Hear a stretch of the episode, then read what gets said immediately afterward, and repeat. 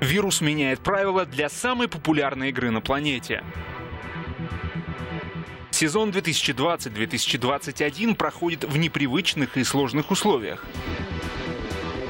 Александр Еременко и Максим Верховых фиксируют события этого футбольного года. Подписывайся на YouTube-канал телеканалов «Спорт» и слушай футбольный сезон 2021. Каждая серия — это новый этап борьбы футбола против вируса.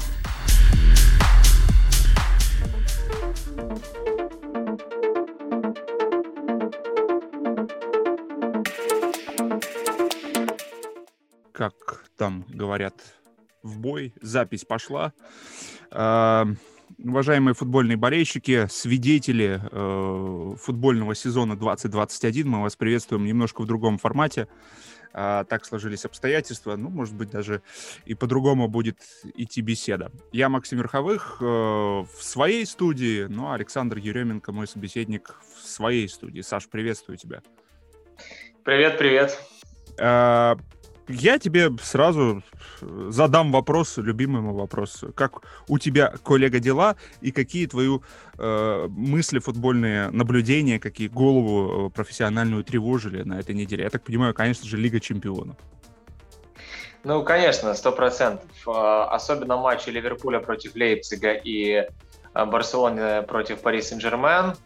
Вот эти два матча, они, конечно, восхищали. Сити и Эвертон, кстати, многие недооценили эти, этот матч. Многие, наверное, его не смотрели, но там тоже было много интересных событий. Э, и Сити продолжает побеждать всех и вся, играя просто потрясающе. То есть вот эти события, они меня в первую очередь зацепили. Ну вот с какого бы ты... Давай начнем э, с события, которое я тоже видел и ждал. Э, это противостояние Нагрисмана и Клопа. Все считали, что это будет какая-то тактическая война. Э, это будет э, битва немецких э, футбольных машин, тактических, несмотря на то, что у Клопа серьезные проблемы, да, и тут еще и личные проблемы, буквально недавно там мать его умерла. Кстати, что интересно, в этом сезоне-то и у Пепа мать умерла, да, вот такая вот такое вот обстоятельство, добавляющее какой-то интонации грустной к этому сезону для тренеров больших. Так вот, ну, мое мнение, не знаю, что ты скажешь, ну, мы так частично переписались, да, в Вайбере, а, но вот ощущение, что Нагельсман вместо проблемы, вместо того, чтобы показать свой э, тренерский талант, э, просто стал антидепрессантом для Юргена Клопа. Он с таким большим удовольствием наблюдал, как вокруг него скачет этот подросток, э, всячески пытается проявить свою э, силу, красуется мускулатурой, э, ну а Клоп взял его просто и, прибил в поздних раундах. Если бы это был, да, бокс, наверное, он бы прибил его в поздних раундах. Сложилось впечатление, что, ну не знаю, мы поднимали эту тему тренерский дефицит. И вот я все больше склоняюсь к тому, что у нас действительно тренерский дефицит. И вот Нагельсман один из тех тренеров, которому выдают кучу авансов, а, но на деле я вижу человека, который был бы классным аналитиком, ассистентом тренера, но это не главный тренер. Вот Клоп показал, что он тренер. Даже кризисный Ливерпуль прибил э, такой вот, казалось бы, классный э, Лейпциг. В общем, твое мнение теперь хочу знать. Что ты увидел, потому что ты больше вот именно в тактике и в деталях, и в механизмах э, замечаешь, поэтому хочется твое мнение услышать. Ну, я хочу сказать большое спасибо Нагельсману, а, потому что он реально подарил классный футбол. Лейпциг играл очень открыто с первых же минут. Оставлять три центральных защитника возле своей штрафной площадки, при этом, чтобы твои вингбеки поднимались, по сути, на позиции нападающих, ну, это мне напоминает раннего Гвардиолу против Клопа, который тоже пытался играть в атакующий футбол, э, большими силами вперед. Ставка была на то, чтобы срабатывал контрпрессинг и прессинг. Но такое ощущение, что Нагельсман как бы и не до конца изучил Ливерпуль, либо слишком уж рассчитывал на кризисность мерсисайцев, потому что открыто, очень открыто играл Лейпциг, красиво, несомненно, были интересные перемещения атакующих игроков. Мне очень понравилось, как двигался Ольму, Айдара. А, ну, то есть смены позиций были просто сумасшедшие в атаке. Они очень здорово обеспечивали ширину и двигались между, в зоне между линиями соперника. Но получилось так, что постоянно оставалась ситуация 3 в 3. То есть стройка центральных защитников Лейпцига далеко не самая быстрая, там только у Памикану, по сути, быстрый. А, Мукиэля мы увидим, что, увидели, то есть, что с ним случилось. Клостерман то же самое. То есть парни не готовы к такому уровню противостояния против Мане, Салаха и Фермино. И по сути ведь в нынешнем Ливерпуле в оптимальной форме это тройка нападающих. Уже более-менее мы можем говорить о том, что и Фермино в принципе выходит на свой пик в этом сезоне после определенных проблем. Салах тоже в очень хорошей форме. Мане восстановился после травмы, он пропустил там пару матчей. И то есть они просто разрывали э, тройку защитников Лейпцига на скорости. Плюс есть Трент Александр Арнольд, который как будто бы под критикой э, всей английской общественности мировой вот нашел в себе какие-то резервы внутренние. Сейчас он реально выдает топовый футбол в каждом матче. Э, вот уровень его передач, продвигающих атаку, очень и очень высокий. Это один из лучших плеймейкеров в мире прямо сейчас. А вот на уровне, там, наверное, с Бруно Фернандешем еще. А, и вот это, по сути, четверка, тренд и тройка нападающих, они создавали большие проблемы Лейпцигу, который очень открывался. И именно тренд в основном и разрывал прессинг э, Лейпцига. Видно было, что Нагельсман очень надеялся на то, что его прессинг сработает – но это было не так. У Ливерпуля четкая идея. Мы, мы захватываем мяч, отдаем пас на Трента, тот уже что-то придумывает. То есть тот уже выпиливает шикарно пас на чужую половину. В общем-то, это тот Ливерпуль, который обыгрывал всех и вся в Лиге чемпионов последние два сезона. Ведь против них чаще всего играли открытые соперники. Вспомни, мы с тобой Атлетику комментировали в прошлом сезоне, то есть матч против Атлетику Ливерпуля. Это был первый закрытый соперник в Лиге чемпионов для Ливерпуля за долгое время. Все остальные команды обычно были атакующими. Та же Рома, которая очень высоко прессинговала Порту, ну и так далее. Бавария, хоть даже и Приковичу, тем не менее. А, и вот тут Лейпциг, который тоже атакует, открывается, так же, как Аталанта, кстати, в групповом турнире Лиги чемпионов, а, так же, как Аякс. И для Ливерпуля это сладкая булочка. То есть мерсесайцы знают, что в таких ситуациях делать. Другое дело, когда против них закрывается Брайтон или Бернли. А, вот тут у Ливерпуля обычно есть большие проблемы. Или Лестер тот же. Хотя, кстати, вот с матча с Манчестер Сити, это отдельная тема, к сожалению, мы с тобой не обсудили, и уже, наверное, не будет возможности такой сейчас. Но коротко скажу, что с Ман Сити-то у Ливерпуля тоже были хорошие шансы с таким более-менее открытым соперником. Хотя Гвардиола, в отличие от Нагельсмана, уже набив шишки, понимал, что против Ливерпуля можно сыграть открыто только первые минут 20, пока мерсисайцы не пришли в себя. А потом команда отошла и играла в очень закрытом, закрытой манере. И только в конце матча Сити опять начал прессинговать, когда понял, что у Алисона какие-то проблемы с, с, с психологией.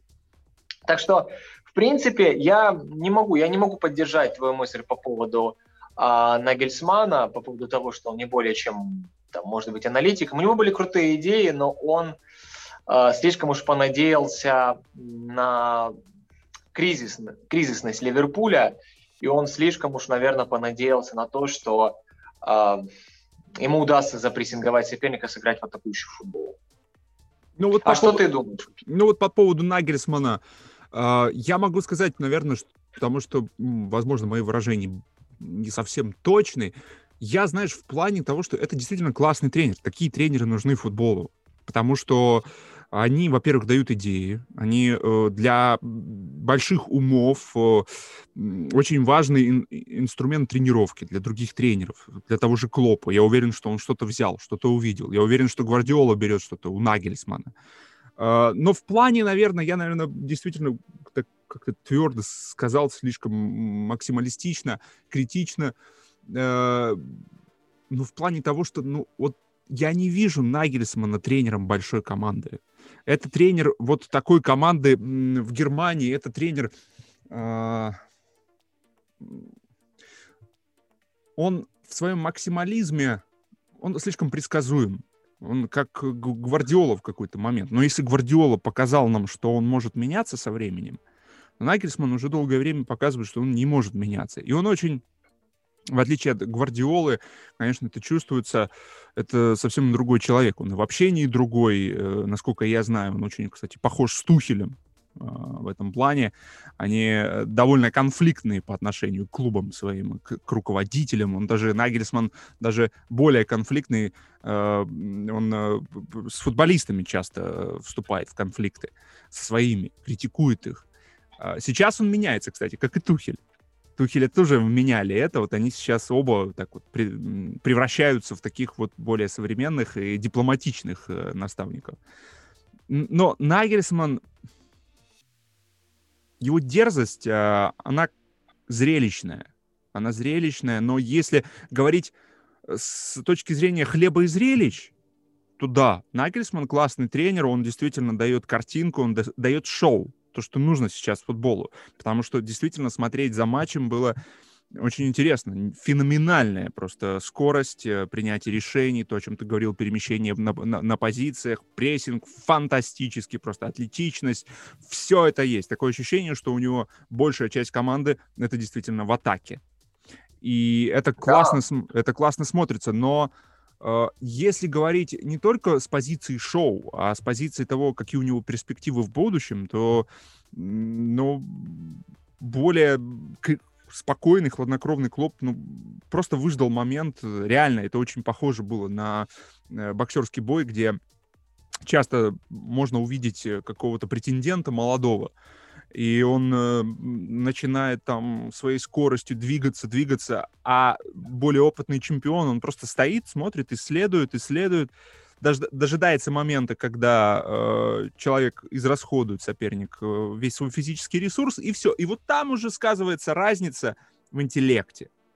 В интеллект... То есть Нагельсман пока берет только физикой. Вот то, что я вижу. И в Германии это хорошо. Для Германии это хорошо да, но при этом даже с Баварией это пока, ну, конечно, тяжело и Нагельсману э, сравнивать его с Баварией, потому что у него нет такого ресурса, он этот ресурс сам растит, да, вот.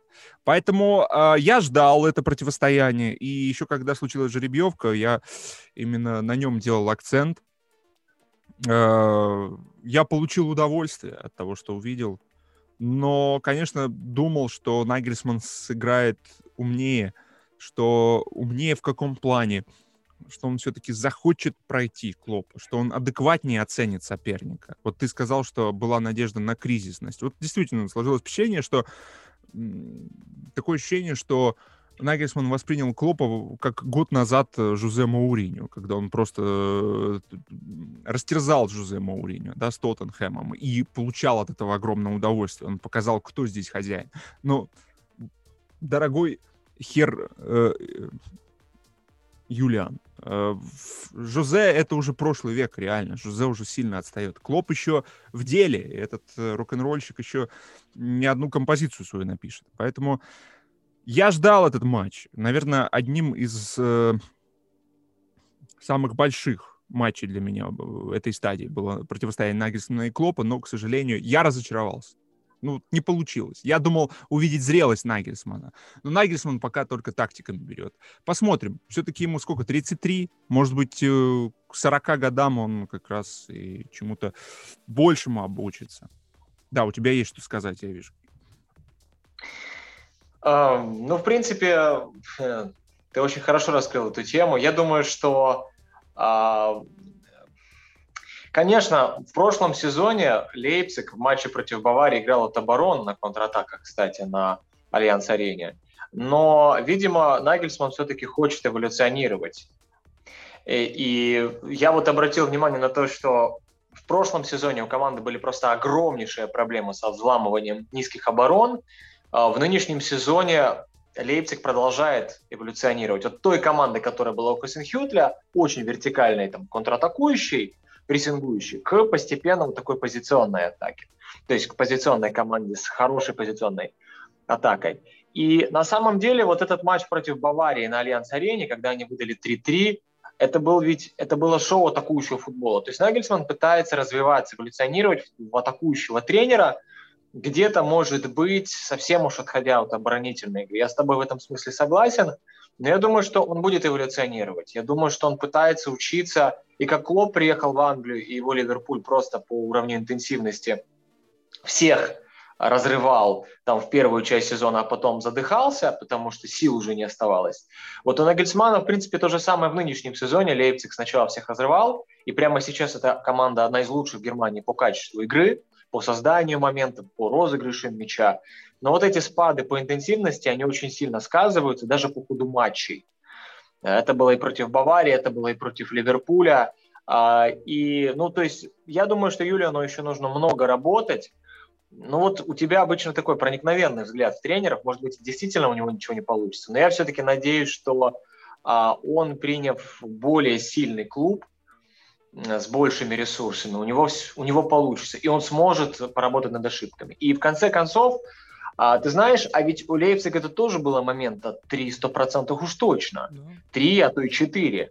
И на самом деле, если бы Лейпциг смог их реализовать, кто знает вообще, как бы все было. И вот я на своем канале делал видео, посвященное этому матчу, и я сказал о том, что на самом деле в этом поединке может случиться все, что угодно. Если Ливерпуль, опять же, будет так не вести, как в последних матчах с тем же Лестером, когда как бы грубые ошибки из ничего в обороне возникали, то кто знает, как оно вообще будет. Может быть, Лейпцигу удастся быстро забить пару мячей, а там уже может случиться все, что угодно. Так что, наверное, все-таки можно будет окончательно судить у Нагельсмана, мне кажется, после даже матча на Энфилде. Вот нужно дать ему шанс еще себя проявить. Будет интересно, как он будет строить игру вот в следующем матче. Да и неизвестно, в каком состоянии Ливерпуля. Сейчас, опять же, травмируется какой-нибудь Салах или Мане, но это практически все. То есть это может быть поражение очень серьезное от Лейпцига. Поэтому, да, сейчас мы можем делать какие-то выводы. Скорее, ты прав Э, в твоей оценке Нагельсману, но я все-таки э, пожелаю ему успеха, ну хотя не то чтобы успеха в ответном матче, я пожелаю ему хорошо сыграть в ответном матче. Успеха-то я желаю, конечно, Ливерпулю, как э, фанат английского футбола, но тем не менее. Ну вот э, ты сказал про следующий матч, и я с тобой полностью соглашусь. Мне кажется, что я вот прокрутил сейчас в голове в какой-то степени, наверное, для него, для Нагельсмана поражение от Клопа в первом матче стало таким прохладным душем, и, и я хочу посмотреть, как он, э, как он теперь к этому отнесется, может быть, более адекватно, да, э, воспримет да. произошедшее. И вот второй матч как раз тоже будет о многом говорить. Он даже будет для меня говорить не о том, пройдет там э, Лейпциг или не пройдет, пройдет Ливерпуль, а действительно, я смотрю на эту пару как на противостояние уже признанного тренера и тренера, который стремится к, к топ-уровню и, возможно, который будет в ближайшие пару десятков лет да, формировать э, повестку футбольную. И я пытаюсь понять, э, может ли это сделать Нагельсман. И вот в контексте этого следующий матч, он о многом э, может рассказать, на какой стадии э, находится Нагельсман. Подписывайся на канал и слушай футбольный сезон 2021.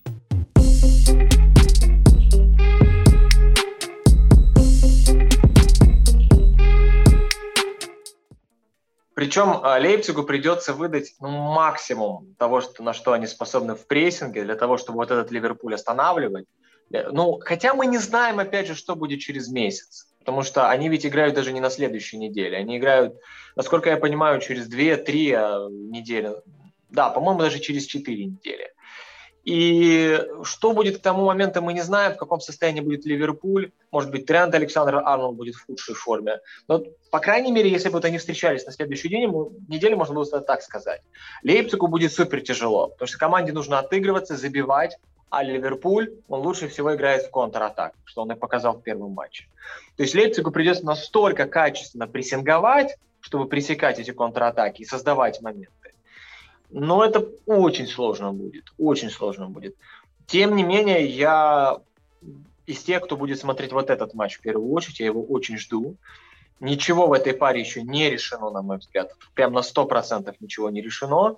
И с огромным удовольствием хочу посмотреть этот матч. Но я предлагаю, Максим, есть у тебя еще какие-то мысли по этому поводу? Перейти к Барсе? Я абсолютно хочу тебя поддержать по поводу того, что ведь многим покажется, что Ливерпуль выиграл на выезде 2-0, и какой смысл смотреть? Нет, вот там будет в контексте именно того, как Нагельсман какие решения будет принимать, очень интересно. Да, потому что если бы это был Атлетико, ну, здесь как бы все понятно. Но все равно у Юлиана настолько талантливый состав, у него настолько интересные идеи вот эти в позиционных атаках. И пару комбинаций против Ливерпуля были просто ошеломляющими у Лейпцига фантастическими. В одно касание они доставили мяч от своей штрафной до чужой штрафной с входом в чужую штрафную площадку. То есть я просто держался за голову, я был в шоке. И, честно говоря, я как фанат английских клубов, э, я мог бы и порадоваться за Ливерпуль в конце матча, но у меня было какое-то все равно ощущение недосказанности, потому что уж больно много моментов было в Лейпцига. И, ну, я не сомневаюсь, что ответный матч будет интересный. Да, по поводу Барселоны хотел бы у тебя спросить. Вот. Что ты думаешь о Лионеле Месси? Потому что уже вчера у Порке э, в Телеграме была очень интересная такая статистическая выкладка. Я думаю, это он взял э, у других теле, э, инстаграмщиков, твиттеров, твиттеристов. Да, все, определился с этим словом. Так вот, а сейчас вот по твиттеру, я так понимаю, ходит такая статистика с сайта fbref.com, очень хорошего сайта, который дает надежные статистические данные о том, что Месси самый прессингующий нападающий в Европе. Вот, во-первых, что ты думаешь о этих, этой продвинутой статистике? Во-вторых, что ты думаешь о Месси? Вот его многие критикуют.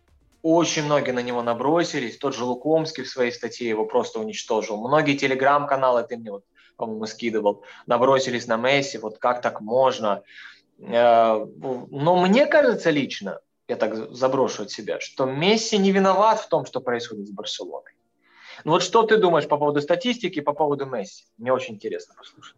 Uh, факт. Uh, это факт. Это действительно факт, да, там есть эти цифры, что он там uh, прессингует, прессингующий, нападающий, количество отборов, перехватов. Но при этом есть факты, когда действительно люди уже не первый раз выкладывают видео, где он просто ходит по полю просто вот рядом с ним мяч катается, он ни, никого и ничего не трогает, его ничто не тревожит. Такое ощущение, что он сейчас э, планирует себе вечер. Э, ему не хватает только, я не знаю, смартфона, наверное, в руках в этот момент.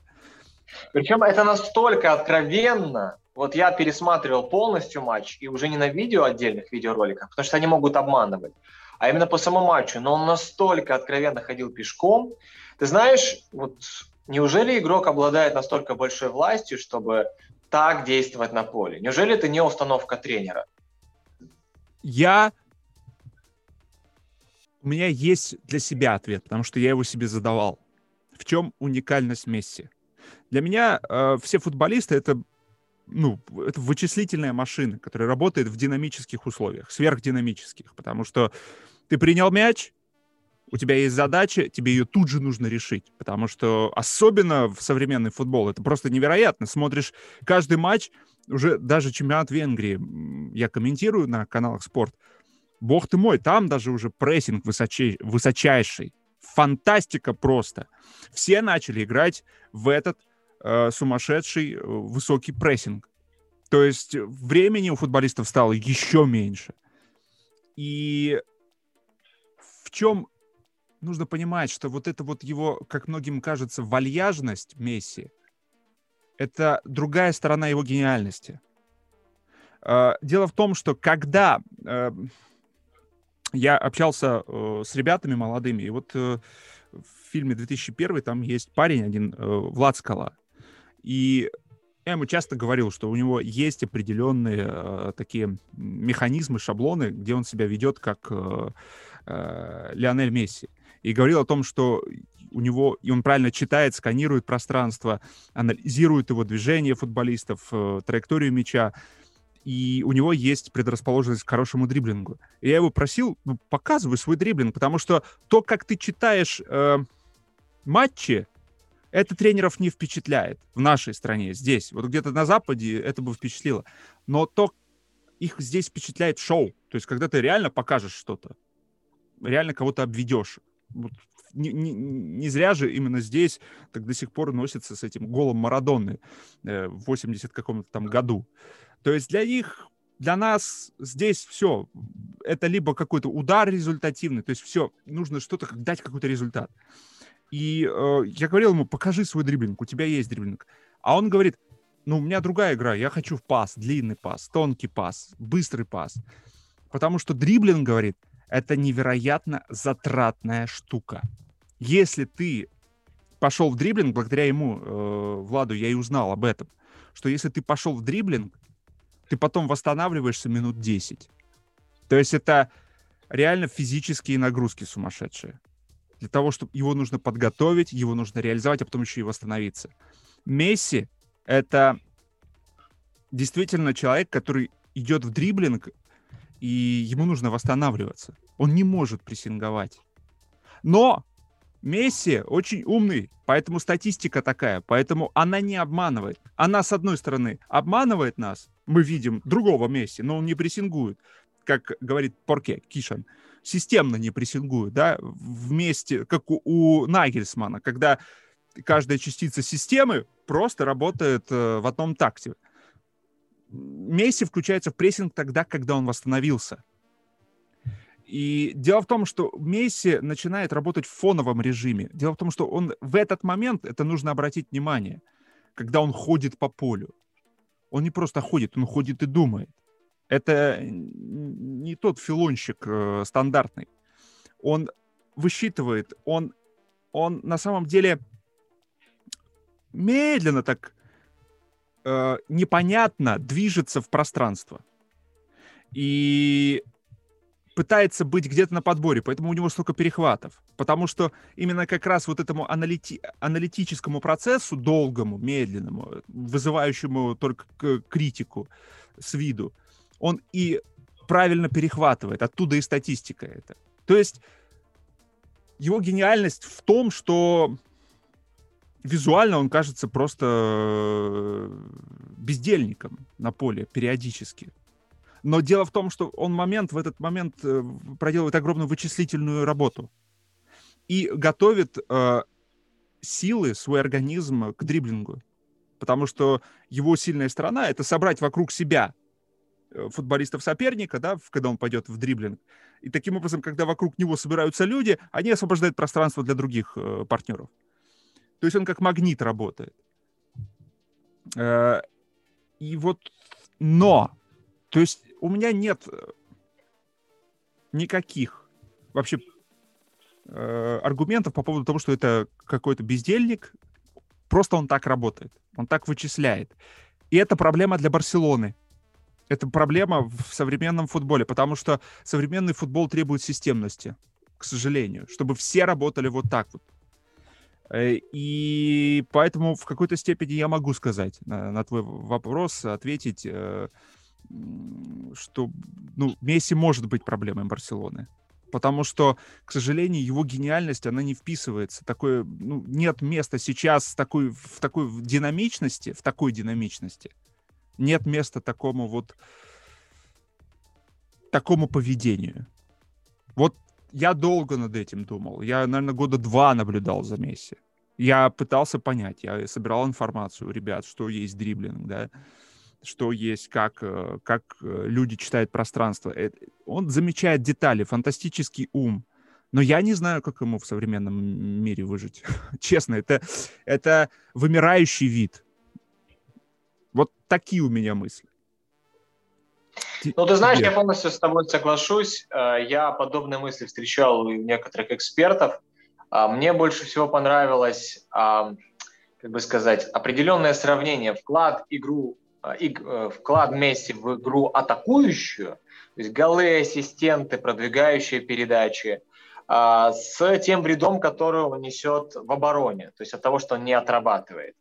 И это очень сложно посчитать, но вот в тех исследованиях, которые я видел, там все-таки четко было видно, насколько Месси больше делает вклад позитивный в игру.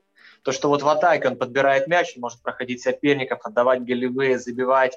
И для того, чтобы у него оставались эти силы, в последние несколько лет, из-за того, что он много сезонов проводил без травм, он играл во всех решающих матчах, крайне редко их пропускал в своей карьере. Даже у него там уникальная статистика есть, а, который указывает на то, что он вообще практически не травмировался в своей карьере долгое время.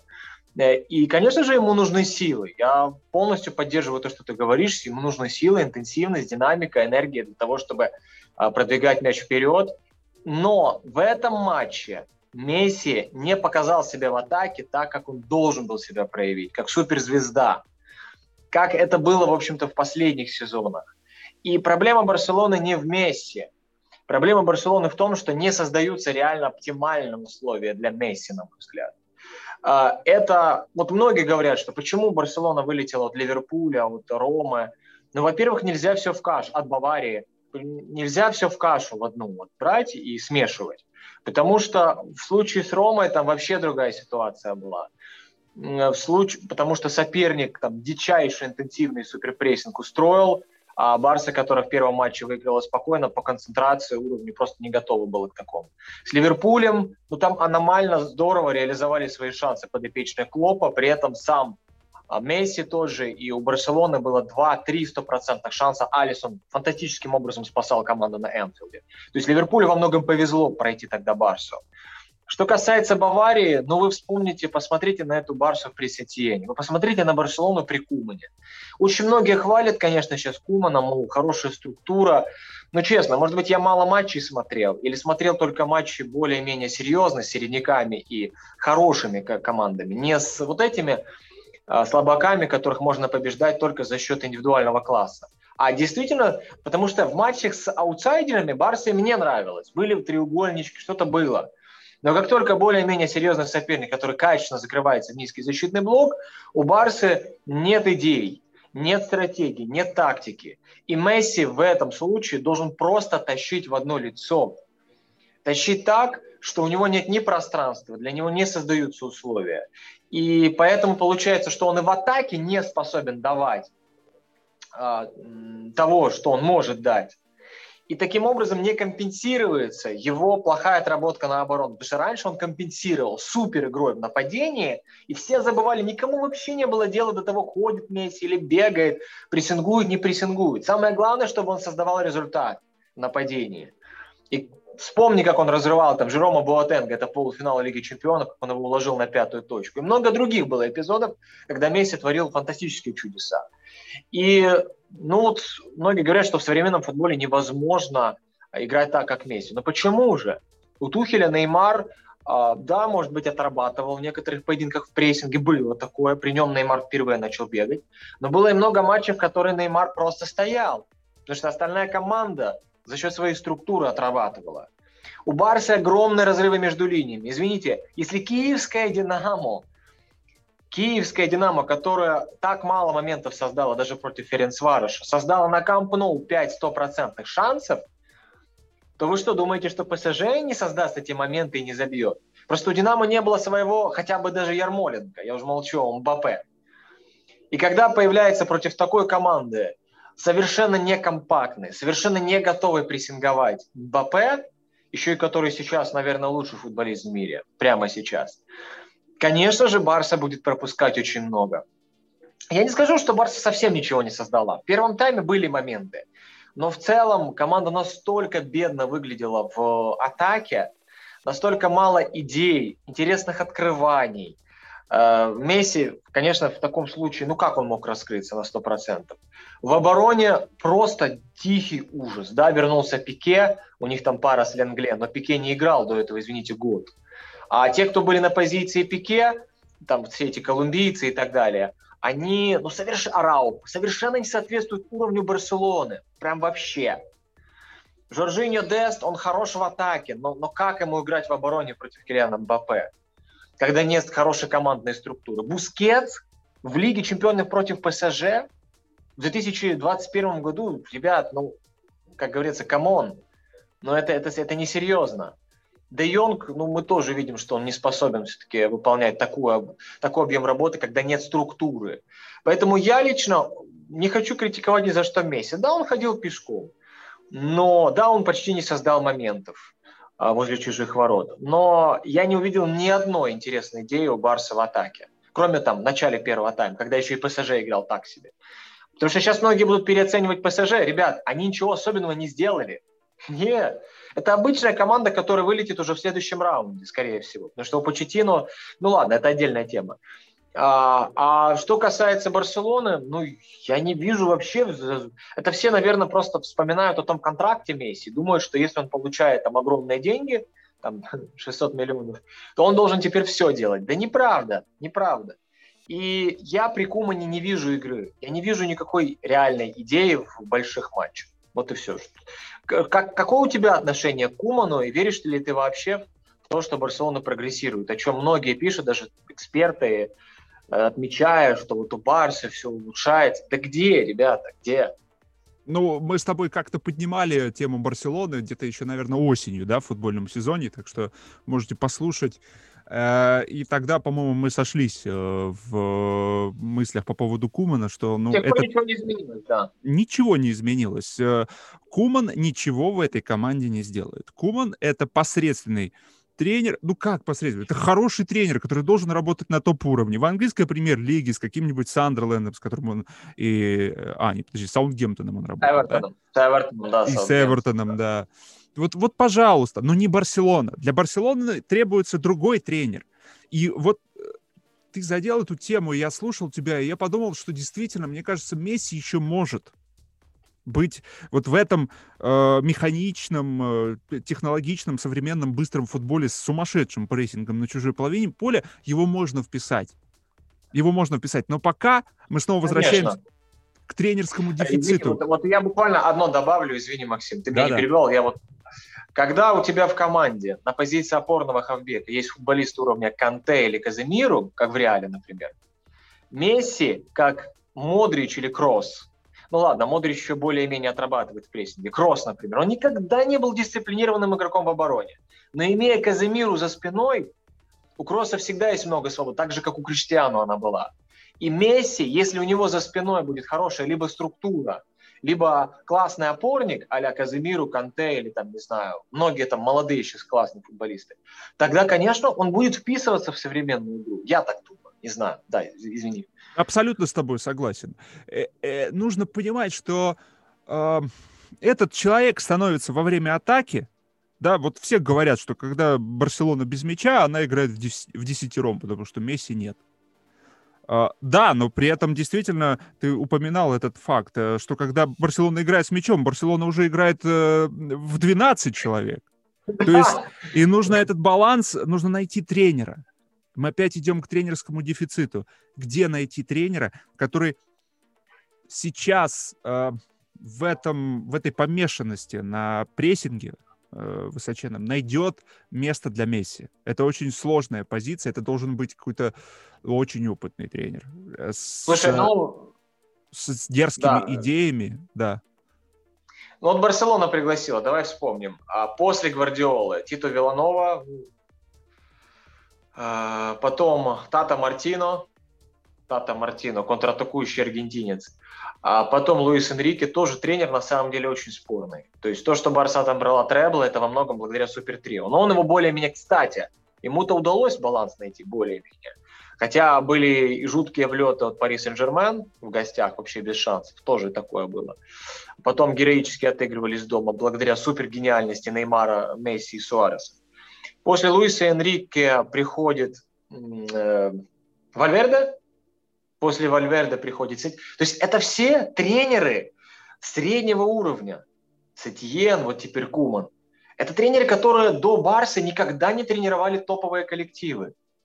Я не говорю, что нужно обязательно Гвардиолу вернуть, но хотя бы Клопа, ну, Клопа, Тухеля или Клопа, например, да, какого-нибудь тренера, который реально работал с топ-клубом, знает, как можно компенсировать, ну, как Клоп, например, компенсирует недостатки Салаха. Салах тоже далеко не лучший прессингующий игрок. Но пригласите топового тренера. Ну что ж, Барса похожа на Милан. То есть сейчас вот это Барса, это Милан после Анчелотти. Да, да, абсолютно с тобой согласен. Очень, э, такие четкие аналогии. И еще хотелось очень сказать, ведь э, современный футбол, мы все время с тобой говорим, так или менее, когда мы обсуждаем каких-то тренеров, мы всегда приходим к тому, что чем э, тяжела тренерская судьба, тем, что тебе постоянно приходится находить какой-то баланс между вот этой интенсивностью сумасшедшей, которую задает тебе соперник, и в то же время как-то нужно не выдохнуться. То есть чем Клоп был, да, прекрасен в свое время, тем, что он первым начал находить эти фазы, перестраиваться. То есть он может дать интенсивный отрезок, потом отступить, восстановиться. Такой коллективный Месси такой себе, да.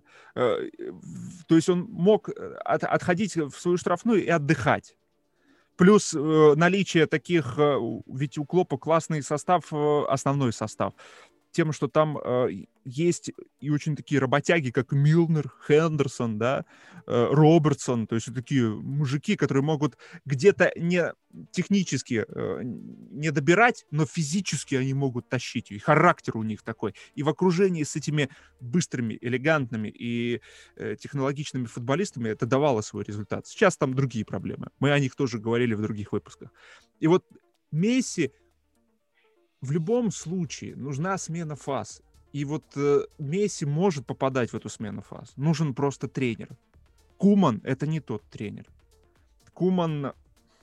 Ну вот даже то, что Пике вернулся с ноября, ты об этом упомянул, на матч против ПСЖ, счет 1-1, в конце первого тайма он начинает выдавать этот боевик э, с наездами на Гризмана, на линию атаки. Ты, наверное, да, э, встречал информацию о том, что там была ссора? Нет, я, я встречал информацию о том, что он просил партнеров отдохнуть, э, поперекатывать мяч возле своей штрафной, пике во время матча.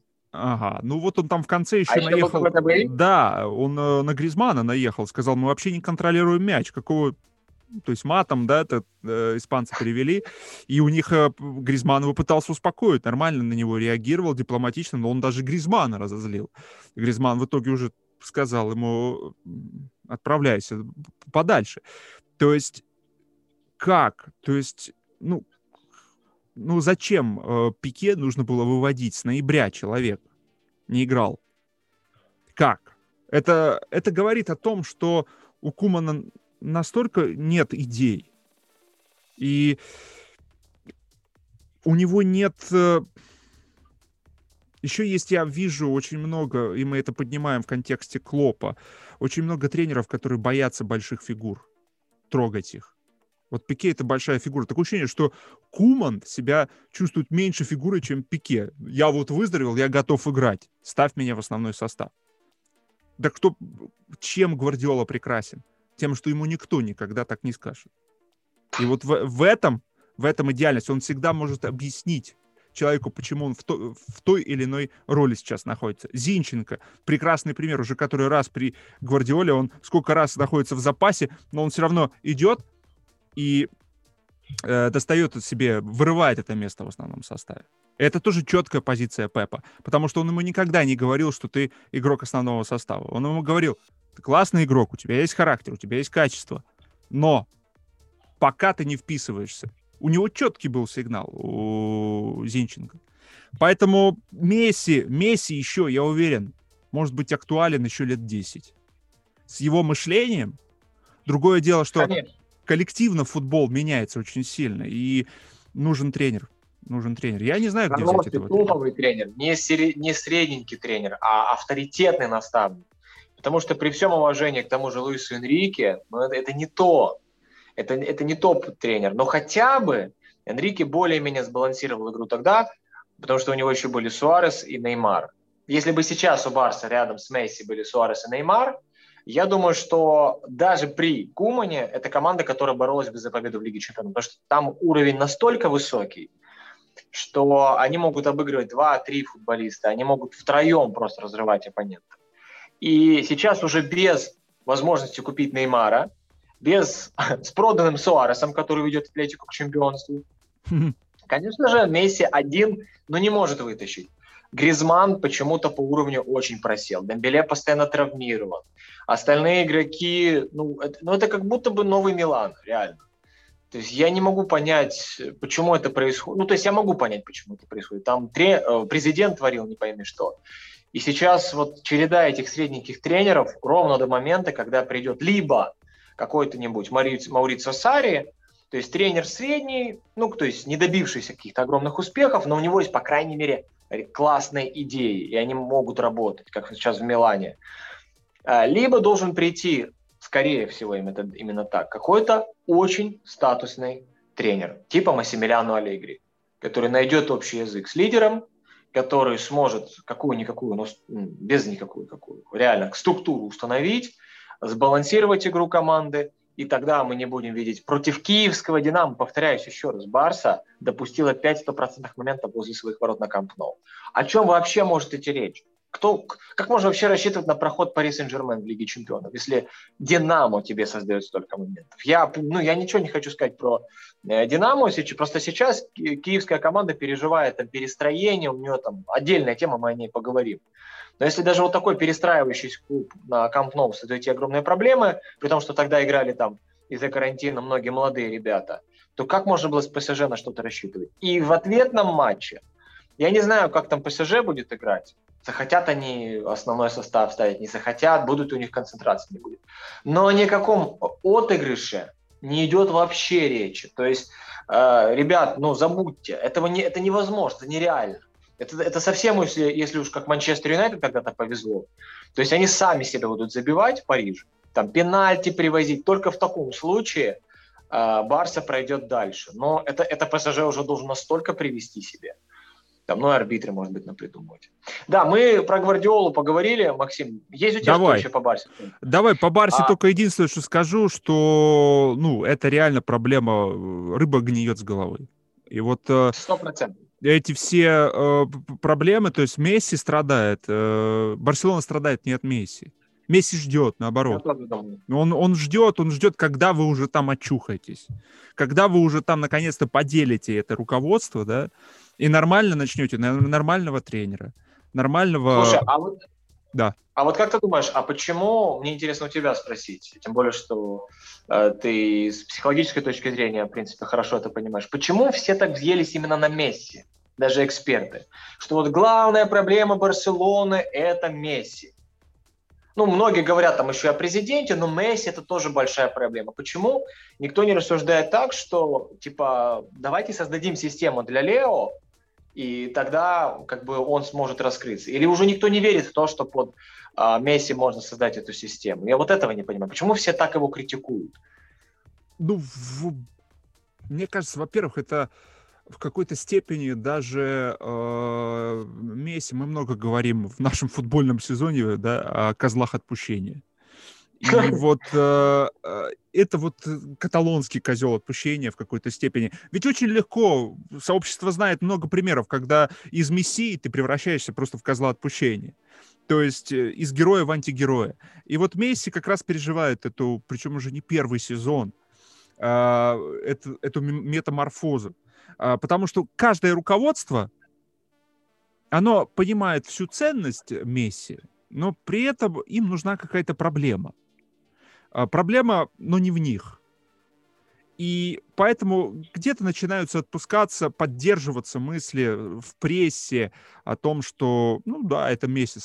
А Месси-то не всем объяснишь, что делает Месси, когда ходит по полю, а все вокруг пытаются его партнера прессинговать, да? Что он вы- выполняет какую-то работу все-таки, потому что статистика говорит. С одной стороны, статистика врет о том, что Месси классный прессингующий футболист, но с другой стороны, она и правду говорит. Против статистики не пов... Просто он этот прессинг выполняет по-своему. И этих контекстов никто не может э, ну, доступно объяснить. И люди смотрят действительно, вот, да, вот я тебе переслал этот ролик, где Месси ходит. Люди точно, но мы это обсудили с тобой. И п- понимаем контекст, опять возвращаемся к контексту. А, люди друг другу пересылают и смотрят, о, да, это Месси. И все. И, и он первая фигура, на которую хочется орать, орать и плевать, и ругать, и жаловаться. Поэтому по поводу Месси могу одно сказать, что Месси на самом деле ни разу не проявил себя человеком, вот я смотрю за ним, который бы разрушал атмосферу в коллективе. Я вижу, что он умеет взаимодействовать, он знает цену взаимодействия. И Неймар, и Суарес, э, и Дембеле даже тянет, э, там, и с Гризманом на самом деле находит общий язык. Видно, что он, у него есть вот это умение создавать коллектив. И если бы не это умение, у Барселоны бы э, не досчиталось некоторых кубков. Потому что ты правильно отметил, после Гвардиолы в- у Барсы тренеров практически не было. Дальше именно Месси собирал, э, находил взаимопонимание с Неймаром, Суаресом и объединял их вокруг себя и всех остальных футболистов. Я не знаю, надеюсь, может быть, Хави что-то покажет. Вот, кстати, на телеканалах «Спорт» э, стартует Азиатская лига чемпионов. Там будет сумасшедший формат, когда, представляешь, все команды приедут в один город и в течение месяца проведут э, групповой этап. То есть такой форум. Да, в течение месяца они сыграют э, друг с другом все и определят победителя Еврокубков, победи, победителя э, группового этапа и будут выходить в следующий плей-офф. Э, и вот там Хави будет со своим э, клубом, Э, возможно, будет возможность посмотреть, что делает Хави. Ну, Хави делает ту Барселону, в которой он играл. Э, и не знаю, я, конечно, надеюсь, что Хави есть все перспективы, что Хави может быть хорошим тренером, но меня немножко смущает то, что он выбрал для себя такое начало, уехал к шейхам. То есть немножко как бы его мотивация меня смущает. Какие у него приоритеты в жизни? А, а, ну, и Тиаго Мотто, конечно. Я до сих пор, я часто говорю про Тиаго Мотто, и я считаю, что это тренер с колоссальным потенциалом. И вот тем более, что он в Барселоне играл, и думаю, что...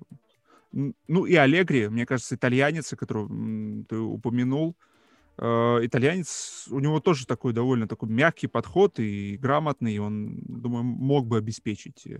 Но реально проблема Барселоны — это клуб, это руководство. Не зря они все ждут выборов, потому что именно руководство выбирает тренера и как-то с ним начинает взаимодействовать, а тренер уже создает команду. Так что ждем выборов. День выборов э, определит ближайшие годы для Барселоны. Ну да. Что по... Вот хотел спросить у тебя э, по Гвардиоле. Ну вот как ты думаешь, на фоне вот этих результатов, просто сумасшедших сейчас в премьер-лиге, а, Пеп готов взять Лигу чемпионов? Или вот давай дождемся матча против Гладбаха? Э, давай дождемся матча против Гладбаха, но есть у меня ощущение, что... Хотя нет, э, Роза, конечно, не, не Нагельсман. Вот, кстати, наверное, Роза... Нет, нет, нет, нет. Да, вот Роза это тоже... совсем другой тренер, да. Да, вот э, он тоже любит и знает, как играть высокий интенсивный прессинг, но делает, но он более, скажем так, поэтому и взрослый, да. И у него более сложный путь был, долгий путь, и это чувствуется. И Роза, конечно, не будет играть э, с, Гвардиолой в подростковые э, игры.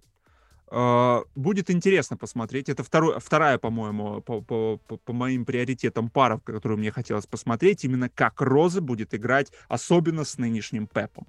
Потому что тогда, когда была жеребьевка, казалось, что Пеп, ну все, он уже завален своими ошибками, неправильными решениями. Но сейчас Гвардиола, я мы об этом с тобой говорили, я э, делал пост на Sports.ru, наш разговор меня вдохновил. Э, Гвардиола — это...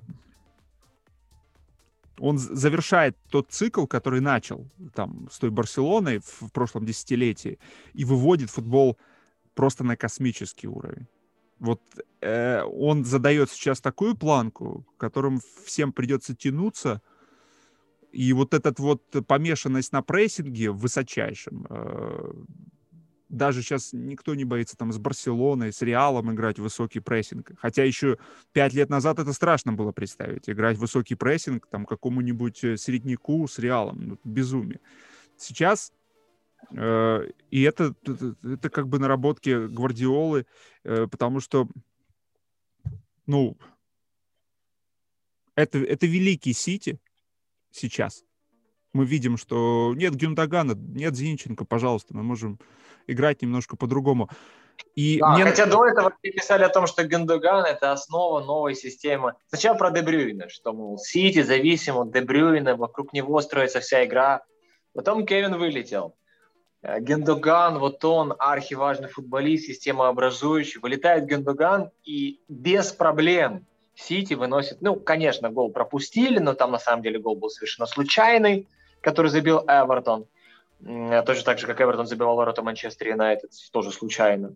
На самом деле контроль над игрой был потрясающий. И уже сейчас можно говорить так, Бернарду Силва, вот игрок, потому что он тоже играет важнейшую роль, он потрясающе интерпретирует ситуации пространства, это правда. Но вот, это ситу... вот этот эпизод с вылетом Дебрюйна, но потом новый эпизод с вылетом Гендагана – показывает то, что нынешний Сити, сколько угодно можно говорить о том, что там нет системы, что это футболист или какая-то новая система. Нет. Это фантастическая система, просто она настолько усовершенствована, еще больше усовершенствована, с новыми идеями, что кто бы ни вылетал, то есть этот Сити может играть и без Канцелло, как показал матч против, по-моему, Тоттенхэма, в общем, недавно это было. Этот Сити может побеждать без э, любого игрока. И это просто фантастически. Просто феноменально. Я абсолютно, Но, знаешь, абсолютно с тобой да, согласен. Я... Единственное, что добавлю, э, вот реально Гвардиола показывает своим примером, мы-то все привыкли, что основной состав, и футболисты живут с этим. Вот не попал я в основной состав, вот, вот все, и все, и начинаются проблемы у него каждому тренеру нужно было объяснять, почему ты не попал в основной состав, и у них потом начинались какие-то э, склоки, там конкуренция это внутри коллектива. Вот я попал в основной состав, а, а ты не попал, ты такой. Гвардиола решил эту проблему. Он показал, что основной состав это вся команда. Вся команда. И я вижу, что Сити, футболисты Сити это чувствуют. Они чувствуют, что они просто горят. Они готовы остаться на лавочке для запасных, чувствуя себя в игре. И это невероятно. Слушай, ну когда Рубен Диэш, о котором тоже так выписывали, что это вот фундамент нынешнего Манчестер Сити, Рубен Диэш остается в запасе, по-моему, на матч против Эвертона опять же. Ну, как бы и команда все равно играет так же мощно в прессинге, практически не допускает момента возле своих ворот. Это показатель опять же, того, что нынешний Сити, он не благодаря Рубену Диэшу и не благодаря Лепорту, Эдерсону, там, любому другому игроку, Бернарду Силы, нет. Это, благо... это тренерская команда. Что, что бы там ни говорил о зависимости какой-то или о фундаментальных игроках, но каким-то образом Пепу удалось вот весь свой огромный состав, а у них травм практически нету сейчас. У них даже уже Агуэро восстановился, Дебрюн, ну Гендоган вылетел но все равно это минимум травм по сравнению с тем же Ливерпулем. Так вот, вот эта огромная обойма, я с тобой полностью согласен, нет там основных и запасных. И если Фил Фоден, например, раньше был игроком запаса, явно это чувствовалось, то в нынешнем сезоне он выходит в каждом матче. Более того, там нет игроков позиции. Ну, может быть, Стерлинг, но Рахим может за матч поменять правый и левый фланг, быть в полуфлангах там много раз, быть в центре. Может быть, Морес кто-то скажет. Ну да, у Риада более-менее есть привязка к правому флангу. Но в остальном вот эта смена позиций, она фантастическая. И они, будет большой ошибкой сказать, что это хаотично все, что они прям сами там придумывают на ходу. Это ошибка. Нет. Во время просмотра матча видно, что все равно есть системность. Как это неудивительно, не взрывает мозг. Но вот эти заполнения каналов вертикальных в полуфланге, фланге и центр, оно все равно остается. Как это удается Пепу, я не знаю. Но в любом случае мы видим то, что э, он еще больше экспериментирует, он еще больше дает футболистам новых каких-то интересных задач. И ну, это выглядит ошеломляюще. Но я, как всегда, скептик. И, и я говорил о том, что вот сейчас для Сити начнется тяжелый период с Тоттенхэмом, Ливерпулем, Эвертоном, может быть, команда очки потеряет. Мы видим, что победы добыты, а, но Тоттенхэм на самом деле со, по крайней мере, в первом тайме как минимум пять раз мог создавать стопроцентные моменты. То есть они преодолевали прессинг Сити. Очень легко. То же самое касается и Ливерпуля. А, у Эвертона тоже иногда получилось. То есть есть определенная фишка, слабость у команды Гвардиолы. Если соперник индивидуально силен и обыгрывает хотя бы одного футболиста Манчестер Сити, прессингующего, а еще лучше двоих, то тогда возникает ситуация, вот у Тоттенхэма было такое в пер, за первый тайм вообще раз в 5. Возникает ситуация 4 в 4. А это уже численное равенство, то есть у соперника будут шансы. Если Гладбах будет получать такие моменты, зная, как команда Розы реализует свои шансы, в отличие от нынешнего Тоттенхэма, это может создать большие проблемы.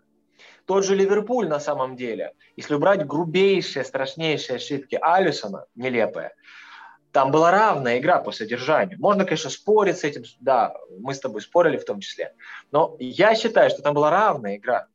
И этот Сити, он не совсем уж такой, как бы сказать, над всеми. Нет, у него, атаку... конечно, атакующая игра фантастическая, но прессинг далеко не идеален. Это показал частично Эвертон, ну, в плохой мере, ну, в малой мере. Это показал очень хорошо Тоттенхэм, и это, в принципе, показал Ливерпуль.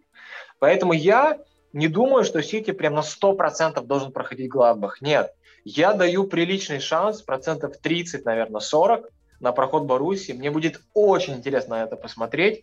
Если сейчас вот эту Боруссию Пеп разгромит, я скажу все. Я умываю руки. Ребят, вы мне доказали, что Сити – это лучшая команда в Европе. Но пока не будет Гладбаха, пока не будет какой-нибудь Баварии или там ПСЖ, то есть интересного топового соперника не из Англии. Что в Англии все сейчас кризисные на самом-то деле очень. Вот тогда я уже скажу да, да. Вот когда Пеп выиграет там чемпионат Англии, и, ну, он уже его, по сути, выиграл. Ладно, когда Пеп дойдет до финала Лиги Чемпионов, вот тут я скажу, что это сильнейшая команда, э, не всякого сомнения. Ну вот я э, согласен с тобой по поводу того, что есть проблемы у Сити. Мне кажется, вообще идеальную команду невозможно создать, да? Конечно. да. Если ты отдаешь акцент на атаку, то сзади ты будешь терять. И благодаря, ты точно подметил, благодаря высокому индивидуальному мастерству в составе соперников, как Кейн и Хюминсон, да, выигрывалось это пространство. То есть вскрывать Сити можно, но ты должен реально обладать э, классными игроками. Знаешь, что меня еще поразило? Э, у Сити очень-очень хорошо выстроена линия, линия обороны в этом сезоне. То есть даже если у них полузащиту и оборону Тоттенхэм разрывал, защитники настолько хорошо выдерживали линию. Если в начале сезона играли там всякие, ну вот Аменди уже ушел, я не помню, кто там в центре защиты был у Сити, но, в общем, резервисты. То сейчас, да, Менди был в линии обороны, то сейчас линия обороны с Канцело, Уокером, либо Канцело, Зинченко, с двойкой э, Ляпорт, Рубен Диэш, либо Стоунс, Ляпорт, э, Ляпорт, Рубен Диэш, то есть там разные варианты, то есть Стоунс, Рубен Диэш, да. То есть вот эта четверка, она настолько грамотно отходит все равно в свою штрафную площадку, что вроде бы кажется, что, блин, вот у них есть проблемы в прессинге, а с другой стороны, они эти проблемы настолько хорошо нейтрализуют за счет вот этого смещения, синхрона, никто не выдергивается линия четкая, нету ломаности в этой линии. Они вот так вот отходят к своей штрафной, и Тоттенхэм не знал, что сделать в финальной третьей. Это впечатляет. Я, честно, я в шоке. Я давно такого не видел. Последний раз такой Сити я видел в сезоне 17-18. После того, и я думаю, ты знаешь, что они могут быть еще сильнее. Когда Гюндуган и Дебрюйны будут в составе, когда они начнут еще и комбинировать, там, трехходовые комбинации, регулярно использовать, сейчас они как-то даже без них обходятся. Эта команда будет феноменом. Это будет, наверное, вот та Барса, ну, повторение той Барсы, которая была в 2012 году. Я очень жду вот возвращения Гюндогана и чтобы вот Дебрюйна восстановился. Это будет просто нечто, если они сейчас начнут повышать еще. То есть это не предел, на мой взгляд.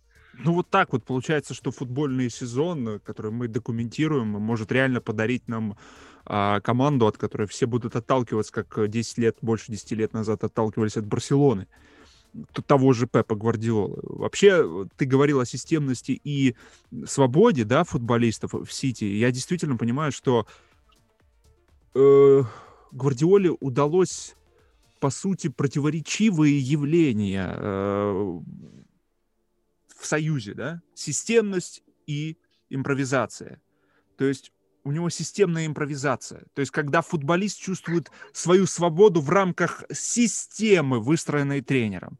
Это, это фантастика. фантастика. Это невероятно. Это реально это то, что не удается очень многим, очень многим, особенно в таком вот э, большом варианте, когда у тебя есть большая группа футболистов, 18-20 футболистов, когда основной состав настолько широкий, поэтому за Сити э, наблюдать одно удовольствие, это просто реальная сейчас э, футбольная э, и магия, и наука одновременно, потому что то, что человек не может объяснить, пока еще нет объяснений от ученых, он называл магией.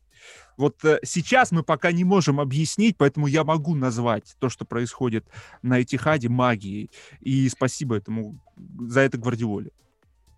Причем попытки объяснить есть, опять же, там Рубен Диэш становится главным героем, или Гендаган, но до конца понять, что происходит, пока не может никто. каким образом футболисты так здорово меняются своими зонами, каким образом они взаимодействуют. Тут второй, третий гол ворота Эвертона – это просто взрыв. И получается так, Гвардиола установил определенную планку. В принципе, его Сити в лучшие времена, сезон 17-18, а с Давидом Силва и Дебрюйна сейчас все-таки Давида Силва нового нет. Гендоган пытается быть, но у него это все равно не может получиться, потому что Давид был совсем уж гениален. Тем не менее, у Сити была определенная планка, а, Ливерпуль ее поддержал и установил новую планку. Это уже универсальность, контратака, атака. Сити сейчас устанавливает новую планку для Клопа. Я... Мне интересно, сможет ли Клоп тоже сделать вот подобное в Ливерпуле? Потому что на самом деле там тоже была классная позиционная ротация, там тоже были интересные смены позиций, то, ну, то есть много чего интересного. Очень жаль, жаль, что произошли все эти травмы. Клуб тоже по ходу нынешнего сезона, когда вот его команда по физическим данным выглядела неплохо, тоже у него были такие порой даже гениальные вещи с перемещениями игроков. Но, к сожалению, все испортилось из-за травм огромных и из-за физического спада. В следующем сезоне я надеюсь, что Клоп сможет не, не просто повторить, а еще выше планку поднять. И то, что сейчас происходит в премьер-лиге у Клопа с Гвардиолой, это одно из самых лучших противостояний тренера вообще в истории футбола. Противостояние Мауриньо и Гвардиола это было круто, но там не было роста. А здесь друг друга они пытаются опережать, опережать, опережать. Это, конечно, фантастика. Да, абсолютно с тобой согласен. И э, хочу сказать, что вот этот э, пара Розе и Гвардиола, э, скажу свое мнение, вот если убрать, да, вот мы видим пары соперников э, в, в, в Лиге Чемпионов, там Баруси, Севилья, Лацио, Бавария, э, если убрать название команд и вместо них поставить э, наз... имена тренеров этих команд, то я могу сказать, что Розе сейчас самый опасный э, для Гвардиолы наставник. Да, да, да, да. Если убрать то, что он тренирует Гладбах, вот если бы у Розы сейчас м- была какая-то команда повыше, да, по, по, по, по, да, сейчас уже официально известно, что он Дортмунд возглавит. Э, вот это было бы очень здорово посмотреть. Потому что действительно этот наставник, он невероятно зрелый, Э, и он адекватно оценивает свои шансы. И у него есть это, это вот... И он под себя этот Гладбах строил. Дело в том, что он Гладбах этот под себя строил, и он может, он может выдать перформанс, да, когда э, на матч команда настраивается. Вот им нужно было в Лиге чемпионов побеждать. Они побеждали. Они понимали, что для них... На тот момент они думали, что Шахтер для них соперник. Самый главный. Они его просто раздавили просто изучили вдоль и поперек и раздавили. И вот этот прессинг, э, ведь не зря э, Розы, он там, если посмотреть, то он линию атаки непростую собрал. Это очень интеллектуальный тренер. Он собрал линию атаки из э, футболистов темнокожих, у которых очень мощный атлетизм и выносливость. То есть он знает, что такое прессинг высокий, но он понимает, что невозможно прессинговать долго. И побеждает тот, кто в высоком прессинге, кто может прессинговать дольше, чем другой. И вот это будет, конечно, невероятное противостояние. И очень хочется посмотреть. Думаю, что головоломок э, Розы Пепу наставит. наставит. Да, единственное, что, конечно, у Сити преимущество в классе игроков, и это может очень все испортить. Но я надеюсь, что команда Розы подойдет в оптимальной форме, как вот они с Баварией, когда они обыграли. Э, это был фантастический футбол, на самом деле, в исполнении Баруси. Я очень надеюсь, что они подойдут в оптимальной форме, и мы получим то, что мы ждем. Но самый ожидаемый матч для меня в этой Лиге Чемпионов я очень был разочарован, что мы не увидели в прошлом сезоне в полуфинале, потому что Сити вы, вылетел от Монако. Это Бавария, Манчестер Сити. Вот, вот это, это команды, которые сейчас максимально высокими линиями обороны обладают огромным ресурсом там, в запасе для того, чтобы по ходу матча усиливать игру. Там Лерой Сане против Сити. Вот это был бы для меня, ну, наверное, самый настоящий подарок. Это гарантия красивого футбола. Это тот случай, когда ты не получишь 0-0, как в матче там, даже Ливерпуля и Сити, там, или 1-1. Нет. Это, это случай, когда мы, мы получили бы зрелище. Я очень надеюсь, что не будет никаких случайностей, там, Сити вылетит от Гладбаха, а Бавария там, от Лацио. Нет. Что они в четвертьфинале или в полуфинале, ну, финале это вообще было бы предел мечтаний. Что вот эти команды сыграли друг с другом, это было бы, мне кажется, вообще фантастически. Да, было бы интересно, конечно, посмотреть, хотя ты знаешь мое отношение и к Баварии, и к Флику. Но а я тебе верю. Реально. Да, я тебе да. верю, что там сейчас э, что-то происходит не для моего глаза, видимо, заметное, потому что ты все-таки в этих э, тактических схемах соображаешь э, лучше. Поэтому э, в любом случае я согласен, что сама как Бавария это классный соперник потому что, потому что там есть игроки, которые вот э, то, о чем мы говорим, то, что в Барселоне было после Пепа. Там есть Мюллер и Левандовский, там есть Кимих, э, есть Нойер, которые э, ну, заменяют тренера во многом, на самом деле. Это такой коллективный тренер, и Флик просто поддерживает эту структуру, где-то дополняет ее своим видением. Вот то, чего ну, то, чего не хватает сейчас в Барселоне, потому что, ну, реально, откровенно говоря, Месси остался там на один на один, Бускетс не тянет, Пике вылетел, в итоге какой-то разброд и шатание сплошные. Суареса продали, э, не то что продали, его отдали, по-моему, да? Ну, да, да, да. С ума сойти. И Суарес сейчас э, стал прекрасным дополнением для э, Симеона. Все говорят, что Симеона классно руководит Атлетику. Ну, не знаю, мне до сих пор кажется, что Симеона стоит на одном месте, он классный тренер, но реально Суарес пришел и усилил его. И плюс Барса с Реалом. То, что который... не реализовал Марата в прошлом сезоне, все эти огромное количество моментов, реализует Суарес просто в нынешнем сезоне. Да, согласен с тобой. Хорошо, Саш, э, наговорили мы с тобой. Вот, э, будем, наверное, прощаться. Спасибо тебе э, за беседу, за мысли, идеи, направления, потому что благодаря твоим высказываниям, твоим наблюдениям удается что-то новое для себя э, видеть. Максим, буквально пару, пару э, вопросов у меня еще все-таки остается по скриптам, скажем так. Давай. А, я смотрел на игру Ювентуса и Порту, и я понял, что Ювентус ну, никак не выиграет эту Лигу Чемпионов, прям ни при каких обстоятельствах. Команда, в составе которой рядом с Роналдо Кулушевски, при всем уважении, Кьеза, Команда, которая играет по схеме 4-4-2, ну, перестраивается там на 3-5-2, ну ладно, в обычные забросы в чужую штрафную площадку и проигрывает Порту. Ну, Порту, конечно, тоже здорово организованно сыграл. В общем, этот Ювентус, по-моему, ни на что не претендует в Лиге Чемпионов. Вот если коротко, что ты думаешь по этому поводу? Я думаю, что да, Ювентус э, очень сырой. Очень сырой. Он моментами играет э, неплохо. Пока еще Пирло не создал э, большую команду, и в этом сезоне я... Особенно на фоне такого Порту, то, что я видел. Ну, Порту сейчас отвратительно играет, и зрители наших телеканалов... Да? да, э, зрители наших телеканалов могут наблюдать за матчами Порту. Порту там сейчас, по-моему, несколько матчей подряд не может выиграть, даже в чемпионате Португалии. То, что мне доводилось комментировать, ну, это абсолютно, э, знаешь, зашедшая в тупик команда и тренер. Поэтому то, что Ювентус проиграл Порту, ну, это показатель. А по поводу Дортмунда, сейчас а, очень многие говорят об Эрлинге Холланде. Но действительно, если посмотреть все три гола, которые забила Боруссия, Холланд сыграл в каждом из этих забитых мячей огромную роль. А, при этом сама Боруссия играет очень интересно по схеме 4-3-3 с э, там тройкой очень узко расположенной нападающих. Это Ройс, ладно, тройка очень узко располагающихся нападающих, плюс вот эти вот полузащитники, тот же Биллингем высоко поднимается, там Джан, по сути, на, на позиции опорника, высоко поднимаются фулбеки. Это выглядело очень интересно, то, как Боруссия разыгрывала мяч через центр. Вот с этим новым тренером, я все время забываю фамилию, Терзич. наконец заиграла в атакующий футбол. Да, Тержич. Наконец заиграла в атакующий футбол, это было красиво, Нелепейшие голы, конечно, Дортмунд, как всегда, пропускает. От Севильи тоже это случилось. Они должны были легко выигрывать, Дортмундцы, на мой взгляд.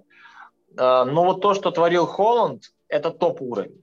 Это топ-класс, вне всякого сомнения, это игрок для, а, для клуба уровня претендента на победу в Лиге Чемпионов. Я думаю, что Боруссия точно не претендует.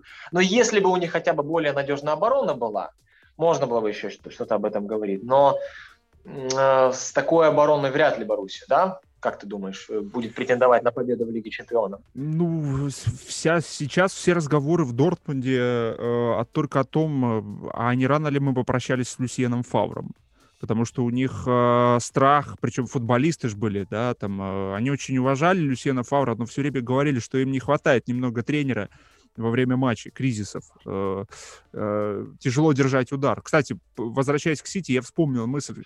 В этом сезоне Гвардиола делает то, что добавил, добавил то, чего у него не было. Он научился держать удар. Посмотри, он от Эвертона забил первыми, так и было с Ливерпулем, забил, забили первыми и тут же пропускают. Но все равно идут и продолжают. То есть идеи продолжают работать. И вот, Они начали еще мощнее играть после того, да, вот, вот это еще одна особенность Пепа.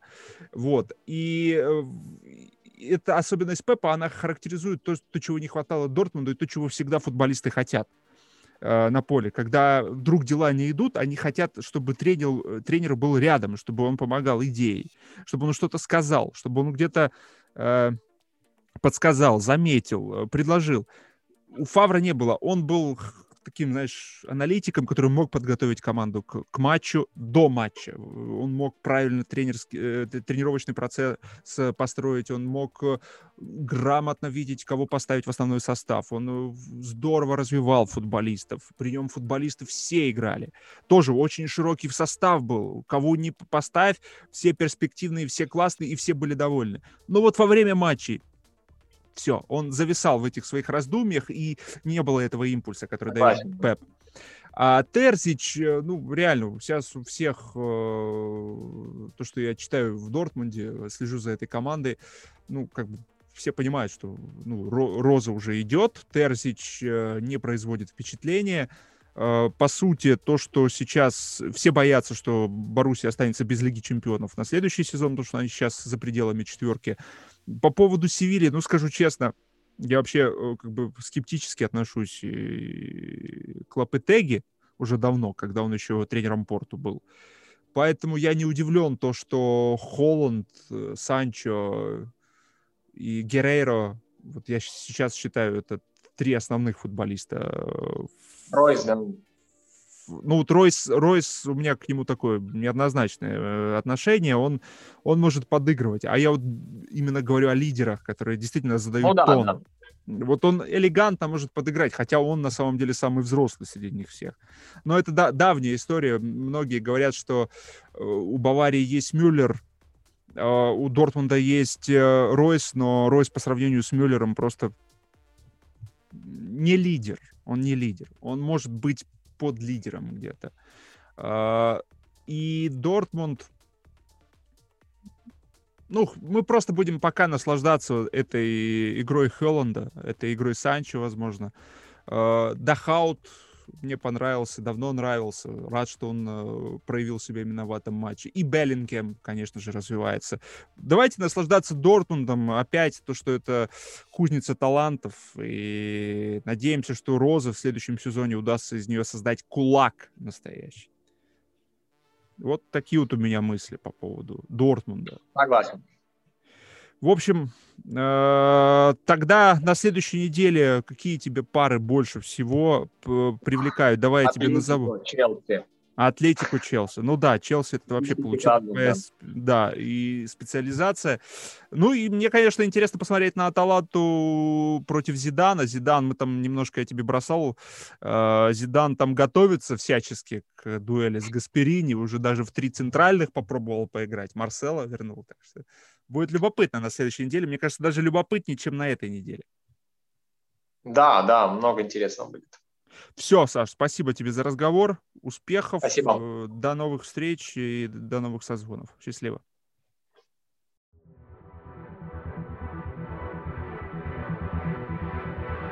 Вирус меняет правила для самой популярной игры на планете.